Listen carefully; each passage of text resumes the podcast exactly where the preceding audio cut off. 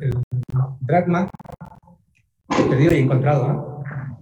Y la tercera es esta, la parábola, la parábola del hijo pródigo, o más bien del padre bueno o padre misericordioso. Estas tres parábolas el evangelista San Lucas las puso en un solo capítulo. ¿Para qué? Más bien con la intención de resaltar el amor del Padre que tiene por todos nosotros,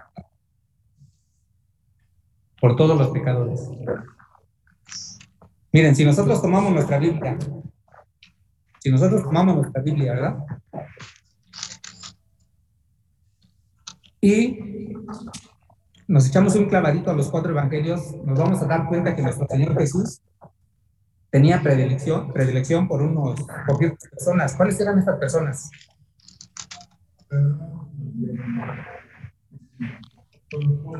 Por los pecadores, ¿por quién más? Por los publicanos. Es más, es más, miren, dice la, dice la palabra de Dios que comía con ellos. Habló con una samaritana, ¿verdad? Habló con una adúltera. A uno, es más, a uno le dijo, hey, baja de ahí, que conviene que esta noche me quede en tu casa. Imagínense qué bonito sería que a nosotros nos dijera, hey, hey, hey, bájate de donde estás, porque esta noche tengo que quedarme en tu casa. Bájense de donde están, porque esta noche, esta noche Jesús se quiere quedar, ¿en dónde? En nuestra casa, ¿verdad? Jesús se sentía más a gusto en medio de pecadores, en medio de la gente más marginada, que con la gente que se sentía, que se sentía buena, ¿verdad? Que se sentía que no rompía ningún plato. Vamos a poner atención a esta parábola. Miren, esta parábola es muy rica, deja mucha, tiene mucha enseñanza, ¿no? Mucha enseñanza. El Señor hoy nos puede hacer ver a cada uno de nosotros ciertas partes de nuestra vida, ¿no? Vamos a ver. Este pasaje, ¿dónde empieza? En el capítulo 15, versículo del 1 al 3. Y de ahí nos vamos a tocar al versículo 11, del 11 al 32. Vamos a empezar nuestra lectura.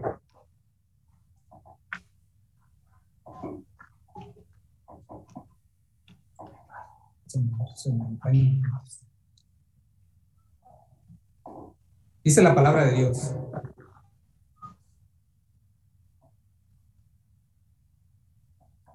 Todos los publicanos y los pecadores se acercaban a él para, oír, para oírle.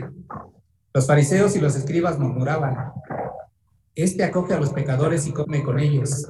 Entonces les dijo esta parábola. Les contó, les contó también la lo siguiente. Un hombre tenía dos hijos. El menor de ellos dijo al padre, Padre, dame la parte de la hacienda que me corresponde y el padre repartió la hacienda. Pocos días después, el hijo menor lo reunió todo y se marchó a un país lejano, donde malgastó su hacienda, viviendo como un libertino. Cuando se había gastado todo, vino una hambruna, una hambruna extrema en aquel país y comenzó a pasar necesidad. Entonces fue se acostó con uno de los ciudadanos de aquel país que lo envió a sus fincas a pagar puercos. El muchacho deseaba llenar su vientre con las garrobas que comían los pero nadie le daba nada. Entonces se puso a reflexionar y pensó, ¿cuántos jornaleros de mi padre tienen pan en abundancia? Mientras que yo aquí me muero de hambre. Me pondré en camino, iré donde mi padre y le diré, Padre, he pecado contra el cielo y, a ti. Ya no merezco ser llamado hijo tuyo. Trátame como uno de tus, como uno de tus jornaleros. Entonces se avió y partió hacia su padre. Estando él todavía lejos, lo vio, lo vio su padre y se conmovió. Corrió y se echó al cuello le besó efusivamente. El hijo le dijo, Padre, he pecado contra el cielo y ante ti. ya no merezco ser llamado hijo tuyo. Pero el padre dijo a sus siervos, dense prisa, traigan el mejor traje y vístanlo, pónganle un anillo en el dedo y cálcenlo con sandalias. traigan el, el novillo cebado, mate y comamos, celebremos y hagamos una fiesta, porque este hijo mío había muerto y ha vuelto a la vida. Se había perdido y ha sido hallado y comenzó la fiesta. Su hijo mayor estaba en el campo. Al volver, cuando se acercaba a la casa, oyó la música y las danzas. Llamó entonces a uno de los criados y le preguntó, ¿qué era aquello? Él respondió, es que ha vuelto tu hermano y tu padre ha mandado matar el novillo cebado porque, porque, porque lo ha recobrado sano. Él se irritó y no quería entrar. Salió su padre y le rogó que entrara. Pero él replicó a su padre, hace muchos años que te sirvo y jamás dejé de cumplir una orden tuya. Sin embargo, nunca me has dado un cabrito para tener una fiesta con mis Ahora,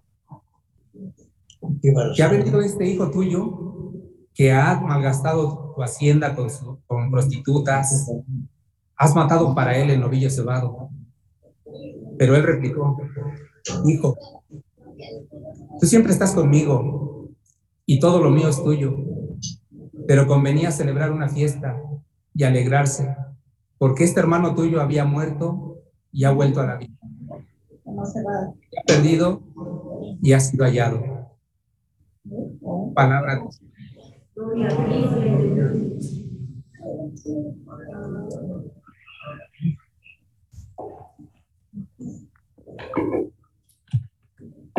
Hermanos, hermanos que están en, la, en sus casas, estamos aquí. Miren, eh, ¿podrían apagar sus micrófonos, por favor?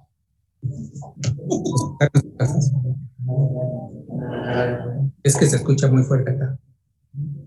Bueno, hermanos, les decía, Jesús nos acaba de contar a todos nosotros la más bella historia de amor. Es el relato más hermoso de toda la Biblia. No solamente tendríamos que volver a leerla una sola vez, sino leerla varias veces. Pero no solamente hay que leerla, sino hay que contemplarla y guardarla como una foto en nuestra cartera, ¿verdad? Eh, como una foto de la persona amada que, que me imagino todos traemos en nuestra cartera y guardarla cerca de nuestro corazón. Saber que Dios nos ama incondicionalmente a cada uno de nosotros, a pesar de todo lo que hayamos hecho, porque somos sus hijos. Si nosotros fallamos, si nosotros somos infieles a Dios, Él permanece fiel, a pesar de todo, ¿verdad? Él es fiel a su palabra y fiel al amor que tiene por cada uno de nosotros. No importa lo que hayamos hecho. Él siempre es fiel. Él es el Padre bueno. Esta parábola, aparte de ser una joya literaria, es como un fogonazo que nos ciega y nos entusiasma a la vez. Miren, nos revela dos cosas. Bueno, nos revela muchas cosas, ¿verdad? Pero nos va revelando de dos en dos. Primero, la miseria y la misericordia. Segundo, lo que hay en el corazón del hombre, de nosotros, y lo que hay en el corazón de Dios. Y una parte también es que nos revela la negrura del hombre, ¿verdad? Las intenciones verdaderas del hombre, la negrura del corazón del hombre. Y por otro lado, lo que hay en el corazón, eh, perdón, lo que, la infinita luz de Dios, la luminosidad de Dios. También nos revela otras dos cosas, la mezquindad y la generosidad. El vacío que muchas de las personas traemos, en, o más bien, muchas personas traemos un vacío en nuestro corazón y no, lo, no sabemos admitirlo. No queremos darnos cuenta. Y por otro lado, la plenitud que Dios nos ofrece, ¿verdad? Cuando nos acercamos a Él. Y por otro lado, la tristeza y la alegría desbordante que Dios mismo nos ofrece cuando regresamos al Padre. Pues bien, vamos a, Reconocemos entonces que esta parábola, la del hijo pródigo, mm, pero Jesús más bien nos la cuenta para hablarnos de cómo es Dios. Dios es ese padre que espera la vuelta de su hijo, o sea, de todos nosotros, que somos sus hijos. Ese hijo que ha desperdiciado todo lo que su padre le había dado. Dios espera nuestro regreso. Solo hay tres personajes en este, en este pasaje. ¿Cuáles son esos tres personajes? El padre, el padre y los dos hermanos. El padre y los dos hermanos, ¿verdad? Muy bien. Pues miren, si nosotros queremos ubicarnos en cada uno de ellos, es más, lo podemos hacer, ¿verdad? Vamos a hacerlo de esta manera. En los tres podemos fijarnos para intentar aplicar el Evangelio de este día a nuestra vida. Empezamos. El hijo pequeño quiere vivir una vida independiente y alejada de su padre. Le reclama la parte que le corresponde. Pide su herencia. Las herencias regularmente cuando se dan. Cuando se mueren, ¿verdad? Este hijo ya da por muerto antes de tiempo a su padre. Su padre, por otro lado, ¿qué es lo que hace? ¿Qué es lo que dice el Evangelio? Su padre le entrega su parte de los bienes, su parte de los bienes. ¿verdad? ¿Cuántos hijos dice que son? Dos, ¿verdad? Si un padre se muere, una, una mamá se muere y son dos hijos, ¿cuánta, cuánto, ¿cuánto sería de la herencia para cada uno? 50%. A ver, ¿quién da más? 50%, ¿verdad? Pero no olvidemos que esa era mentalidad del pueblo de Israel. La mentalidad del pueblo de Israel es diferente a la de nosotros. En aquel tiempo, en aquel tiempo, en el libro de Deuteronomio, este, que dice ahí, ¿cómo se lo puse ahí? Deuteronomio 21, 17, ahí nos enseña que en el pueblo de Israel, al primogénito le tocaba mucho más que a los hijos menores. Entonces, por eso es que el padre le da su parte que le corresponde. Eh, por eso el chavo este pide la parte que me corresponde, ¿verdad? No ni la mitad ni más, la parte que le corresponde.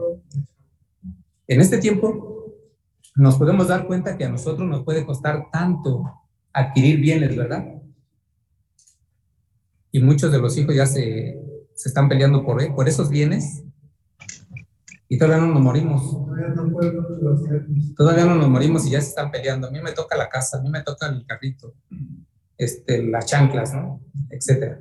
Pues bien, miren, este joven hermano se va sin voltear atrás. No le importa nada. No le, no le importa la familia, no le importa a su padre. Muchos nos hemos ido alguna vez así, los que nos hemos ido a otros lados, sabemos de esto. Nos olvidamos de, las, de las, nuestras familias, de nuestros padres. No, no nos importa saber si están bien o están enfermos. Ni una llamada, ni un mensaje. Qué triste, ¿no? Mientras les vaya bien a los hijos, ahí los papás que se arreglen como quieran, ¿no? Les importa saber si este, saber cómo están los, pobres viejitos. Muchos dieron por nosotros, ¿no? Sin embargo, el hijo, en lugar de vivir independientemente como él quería, pero de manera, eh, de manera, este, ¿cómo se dice? No, no, de manera, este, a ver, ayúdenme, de manera responsable. No, al contrario, malgasta toda su hacienda, toda su herencia, hasta que finalmente se queda sin en este punto es cuando él se da cuenta de lo que tenía. Como el viejo dicho que dice, nadie sabe lo que tiene hasta que lo, hasta, que lo vemos perdido, ¿no? entonces, muy pronto se da cuenta, o más bien pudo comprobar, que dura poco la felicidad que se compra. Y por otro lado, hay alegrías que también se compran. Hay amistades que se compran. Hay amistades que se que están contigo mientras tengas qué? Mientras tengas dinero, ¿verdad? Se te acaba el dinero y adiós amigos, adiós todo. este muchacho empieza a sentir necesidad y dice la palabra de Dios que se puso a trabajar. Lo mandaron a cuidar puercos, ¿verdad? En mi Biblia dice puercos. Lo mandaron a cuidar puercos. Los puercos para los judíos eran animales impuros. Imagínense a este muchacho, a este muchacho cuidando puercos. ¿Cómo había quedado este muchacho? Contaminadísimo, ¿verdad? Si nosotros nos metemos a un chiquero tan solo a limpiar, ¿cómo salimos de ahí? Apestosos, ¿no?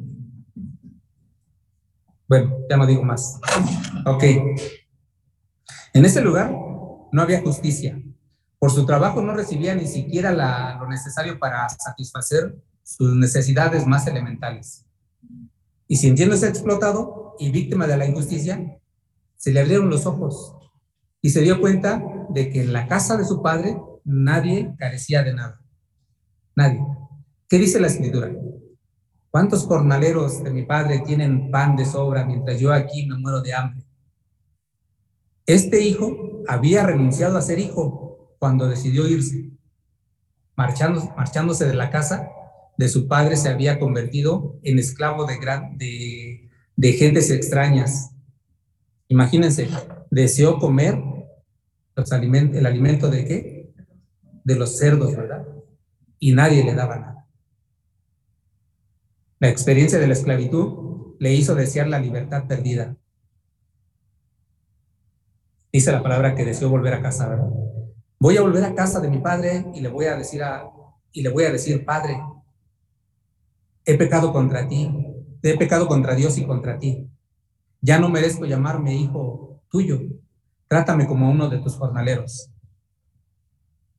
A pesar de su mala cabeza, siempre había cosas. Este muchacho siempre había sentido, siempre se había sentido hijo. Aunque había renunciado a ser hijo, se sentía hijo todavía. Por eso cuando pensó en volver y cuando se encontró de nuevo con quien le había dado la vida, lo primero que, la primera palabra que le vino a su pensamiento y le brotó de los labios, ¿cuál fue esa palabra? Cuando estaba ante su... ¿Cuál fue esa palabra que brotó al volver a, casa? Padre. A pesar de sus miserias, no había cortado ese vínculo con la fuente de su vida, que era su padre, ¿verdad? Ahora vamos a ver el corazón del Padre. ¿Cómo somos los padres? ¿Cómo somos nosotros que somos padres? ¿Cómo somos? Pues bien, el corazón del Padre. ¿cómo, ¿Qué dice la escritura que le, dijo a, los criados? Saquen enseguida el traje, el traje y vístanlo, ¿verdad? Pónganle un anillo en el dedo y cálcenlo con sandalias. Pues bien, el padre no aguardó a que este muchacho llegara, ni lo dejó que terminara con, la, con, las explicaciones que me imagino este muchacho venía dándole. Voy a regresar a casa y le voy a dar excusas, le voy a decir tantas cosas para que me perdone. No, el padre no esperó eso. El padre ya lo esperaba y sale a su encuentro y lo perdona. Estaba deseando hacerlo, estaba deseando abrazar a su hijo, perdonarlo. ¿Y qué dice la palabra de Dios? ¿Que hizo qué? Una hizo una fiesta, ¿verdad? Porque lo quiere vivo, porque lo quiere ver feliz, porque lo ha recuperado y le basta con, con que haya decidido volver a casa, de la que nunca debió haber irse. Así muchos, muchos muchachitos creyéndose que la pueden, que pueden, que ya son autosuficientes, se marchan de la casa, ¿verdad? Siempre regresa, siempre regresamos. Yo recuerdo que cuando una vez le dije a papá, y no me detengas, y dice mi hermano mayor, ah, si te quieres ir, árale. Y me echó una caja todas mis ropas y le digo, me llevo mi tocadisco. Bueno, en este, no creo que sepan que sea un tocadisco, ¿verdad? Pero en ese tiempo era una cajita así y se cerraba como maletita y era mi tocadisco. Y dice, pues ahí está tu tocadisco. Pero también me llevo mis discos. Llévate tus discos. 15 días estuve fuera. ¿Y qué pasó después? Regresé con mi caja, con mi tocadisco y mis discos se perdieron, me los robaron. Pero regresé a la casa. Así, así. Esa es una de tantas. Bueno. Em, Habíamos dicho que lo había recuperado y le bastaba con que haya decidido volver a su casa y de la cual nunca debió haberse ido, ¿verdad? No era un padre que limitara la libertad de sus hijos. Cuando decidió alejarse del lado de su padre, el padre respetó, respetó esa decisión, aunque sabía que iba a sufrir y a poner en peligro su vida.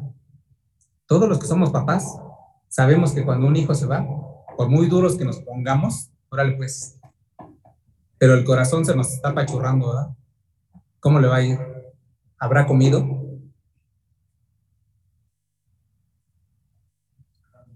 ¿Estará bien? ¿Tendrá trabajo? Híjole, tantas cosas que nos, que nos preguntamos, ¿no? Muy bien. Cuando decidió alejarse del lado de el papá respetó su decisión. Bien, ahora, ahora que vuelve lo perdona sin más, solo porque ha decidido volver.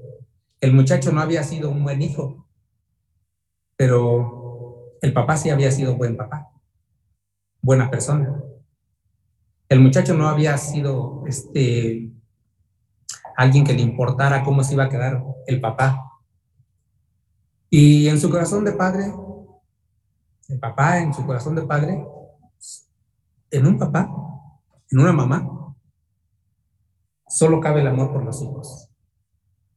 ¿Cierto? ¿Verdad? Y en su corazón de padre, hermanos, qué duro es tener que hablarle a un hijo que no te hace caso. Por más argumentos que les des, no te hace caso. Híjole, es tan duro, ¿no?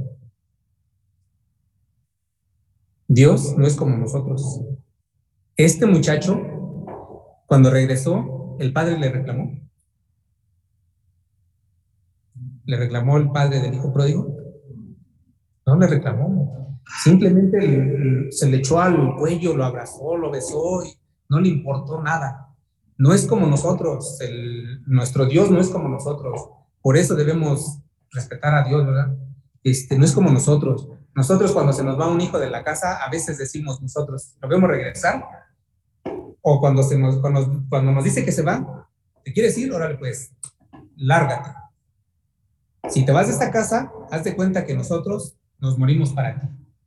Y si lo vemos regresar, llegamos a decir, te lo dije, a esta casa ya no entras. Ráscate con tus propias uñas. A ver cómo te las arreglas. Dios no es como nosotros. Dios siempre nos está esperando así, con los brazos abiertos, esperando nuestro regreso. Por tanto, el Padre es el auténtico protagonista de esta parábola. Su corazón es tan grande que solo le sirve para querer, para amar. No guarda rencor. El Padre no se convierte en juez de nosotros el Padre no nos cuestiona. Por eso cuando vamos a la confesión, el Padre no nos regaña, no nos cuestiona. A ver, ¿por qué lo hiciste? ¿Por qué haces esto? No, no nos, no nos cuestiona. Simplemente, ¿qué es lo que hace un sacerdote cuando nos recibe? Cuando nos vamos y descargamos nuestros pecados. ¿Qué es lo que hace un sacerdote? Muestra el amor y la misericordia de Dios. Yo, eh, este... Te absolva de tus pecados. Te absolvo de tus pecados en el nombre de Dios, ¿verdad? O sea, híjole, es, algo tan, es algo tan lindo, ¿verdad?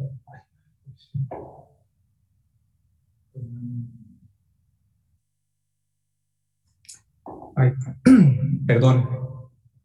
El padre no guarda rencor, sino que está convencido de que al mal solo se le vence con qué?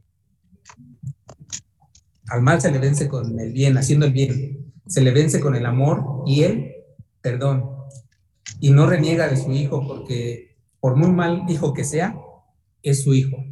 Por mal, por mal, por muy mal hijos que seamos nosotros, ¿Por qué se puso así? Él nos ama, ¿verdad? Ahora vamos a hablar del hijo, del hijo bueno, del hijo bueno, del hijo mayor. El hijo mayor se, se, indignó, ¿verdad? Dice la palabra. Se molestó, se irritó, se indignó y se negaba a entrar.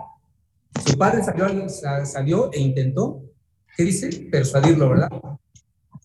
Bueno, la Biblia, mi Biblia dice que le rogó el padre le rogó, le está rogando al hijo, entra, entra.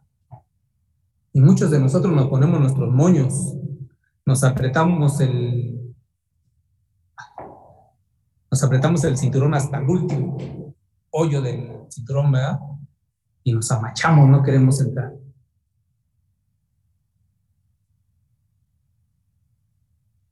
El padre le, le suplica, entra. Pero, ¿qué es lo que hace este muchacho? El hijo mayor, ¿qué es lo que hace? Le replica, ¿eh? ¿Y qué le dice? Yo que te he servido tantos años sin dejar de cumplir uno de tus mandatos, jamás me has dado un cabrito para hacer una fiesta con mis amigos.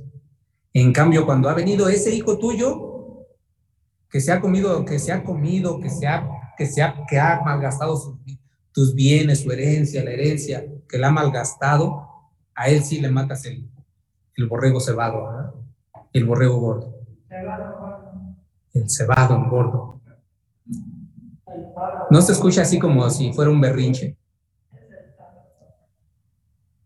Este chavito estaba, este, este joven estaba haciendo el berrinche de hija. ¿Verdad? Y el padre, ¿cómo le contesta? ¿Cómo dice que la escritura que le contesta al padre? Hijo, no. Le contesta al padre, ¿verdad? El, padre le contesta, hijo, tú siempre estás conmigo y todo lo mío es tuyo. ¿Qué es lo que pasa con qué es lo que pasa muchas veces con nosotros? Nosotros los cristianos católicos. ¿Qué es lo que pasa con nosotros? Nos falta sentido de pertenencia. Sentido de pertenencia, saber que la casa, mi iglesia, es mi iglesia, es la casa de mi padre es el templo, la casa de mi padre, la iglesia, ¿verdad? Es mi iglesia. Tengo todo aquí, tengo sacramentos, tengo, tengo la Sagrada Misa, tengo la Eucaristía, tengo todo. Y no tenemos ese sentido de pertenencia. La iglesia, la Eucaristía, la, la, la. No, es nuestra iglesia, nuestros sacramentos. ¿Por qué? Porque nuestro Señor Jesucristo nos lo dejó a nosotros. ¿Sí o no? Nos hace falta saber y entender que somos hijos de Dios. Tener ese sentido de, ese sentido de pertenencia. Soy hijo de Dios. Le pertenezco a Dios. No soy del mundo. Estoy en el mundo, pero no soy del mundo. Soy de Dios, ¿verdad? El último personaje que es este hijo de la parábola, el hijo mayor, puede ser un buen chico, obediente, ahorrador, poco amigo de huelgas. Se sentía muy orgulloso de sí mismo y de tener un padre como el suyo. Pero todo se agotaba en el orgullo, porque ya siendo mayor, no se había, no se había dejado, no había dejado de ser niño o no se atrevía a ser hijo. No se consideraba hijo. Actúa como un niño envidioso que destaca los defectos de su hermano. ¿Para qué? para que de esa manera acaparar para él solo la atención de su padre. Y cuando se entera que su padre ha perdonado y acogido al hijo perdido, se enfada y se niega a entrar en su casa. Los que tenemos más de dos o tres hijos, bueno, no sé si ustedes hayan escuchado eso, pero yo pienso que sí. Es que, es que Pablo, es que Margarita, es que Juana, es que Pedro son, es tu preferido. Ella es tu preferida. Y siempre estamos, nos, dicen que tenemos un preferido, un predilecto, ¿ah? una, una predilecta. No, Dios nos ama a todos, a todos nos ama por igual, pero cada uno de nosotros necesitamos ser amados de diferente manera. No sé si me, si me doy a entender, ¿verdad? Dios a mí me ama de una manera como yo necesito ser amado. Hay personas que están sufriendo inmensamente y ellos necesitan ser amados de diferente manera. Pero Dios es el mismo, Dios, el mismo amor que Dios nos otorga a todos. No importa lo que hayamos hecho. No importa hasta dónde hayamos caído. No importa dónde nos hayamos revolcado. No importa dónde nos hayamos metido. ¿Con quién te hayas metido? No importa. Dios nos está esperando con los brazos abiertos. a cada uno de nosotros. Este muchacho creía que solo tenía el derecho a la simpatía de su padre, pero se había cerrado a la posibilidad del amor. Lo tenía todo, pero no era capaz de disponer de nada. Y ahora se enoja, se irrita porque se festeja la recuperada vida de su hermano. Y es que no había sabido o no había querido vivir como hijo, no supo con, no, puso, no, no se supo comportar como hermano. ¿Qué es lo que dice? Refiriéndose a su hermano. ¿Cómo es que se dirige a su hermano? Mira, ese hijo tuyo no lo considera su hermano. Se olvidó de que hablaba con su padre. No cayó en cuenta de que estaba hablando de su hermano. Y así tristemente pasa también en las familias. Algunos familiares también, algunos hermanos han hablado de nosotros. Hablan en contra de nosotros. O quizás podemos ver que rechazaba llamarle padre, padre, para no tener que vivir como hermano, sino querer ser él, él solo, de manera egoísta. Yo hago todo, yo me merezco todo, yo quiero todo, para mí. Dice en las otras parábolas anteriores, Vean cómo, cómo terminan las dos parábolas anteriores, las otras dos parábolas. Vean, vean cómo termina una. Una termina así. Les digo que de igual la primera eh, está en el capítulo 15, en el versículo versículo 7. Dice así: Les digo que de igual, de igual modo habrá más alegría en el cielo por un solo pecador que se convierta que por 99 justos que no tengan necesidad de conversión. Y la otra parábola termina con esto. Escuchen, escuchen cómo termina. Dice así. Les digo que del mismo modo habrá alegría entre los ángeles de Dios por un solo pecador que se convierta. Y aquí el hijo pródigo se molesta. ¿Y cómo termina esta parábola? Esta parábola del hijo pródigo termina así porque este hermano tuyo había muerto y ha vuelto a la vida. Se había perdido y había sido hallado. Pero antes dice, pero él replicó, hijo, tú siempre estás conmigo, de todo y todo lo mío es tuyo, pero convenía celebrar y hacer una fiesta. Y alegrarse, ¿verdad?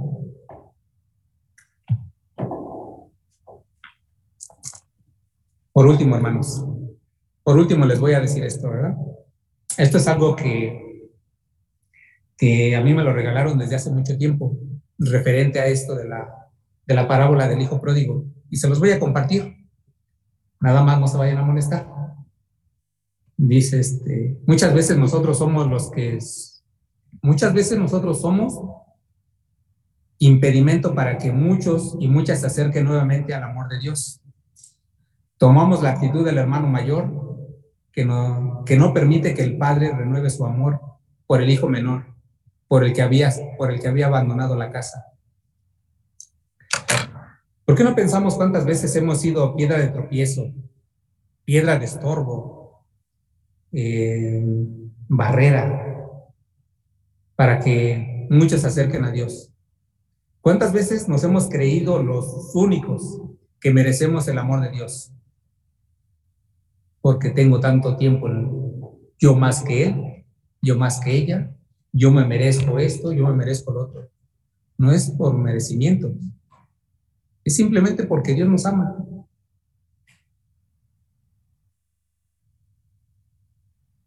Bien. Con estas actitudes hacemos que muchos no encuentren en Dios la fuerza que necesitan y se amarguen y renieguen del amor del Padre bueno. a veces por nuestras actitudes, muchas, muchas personas se van de la iglesia y se van renegando, no solo de la iglesia, no solo de los servidores, sino de Dios mismo, que es lo más triste, por culpa de las actitudes de algunas personas. Y debemos de tomar eso muy en cuenta.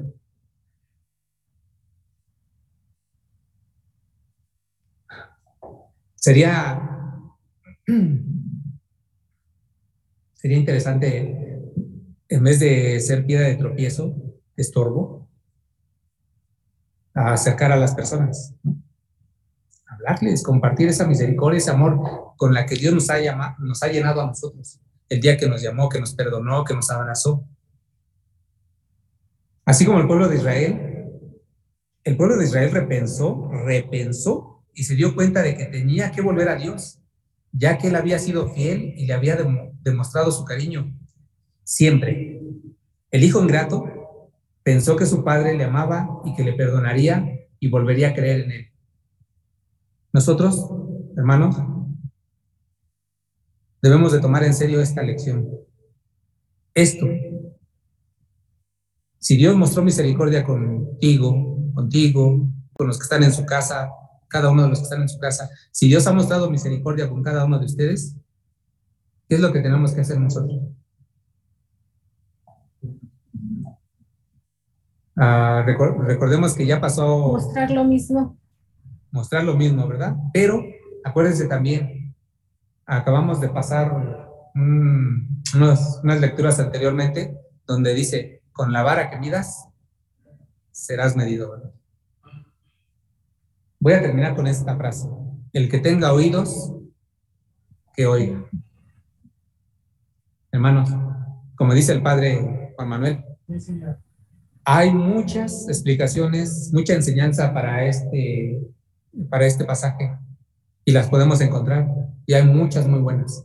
Y si cada uno de nosotros, como les digo, nos echamos un clavadito en, esta, en este pasaje, el Señor nos puede hacer muchas, ver muchas cosas a nosotros. Podemos ser el hijo, menor, podemos ser el hijo mayor y podemos ser el padre. ¿Verdad? Pero regularmente siempre somos el hijo qué? El hijo pródigo. Todos de alguna manera somos el hijo pródigo. Y en algunas ocasiones el hijo envidioso. Pero ahí vamos. Pues bien, Vamos a darle gracias.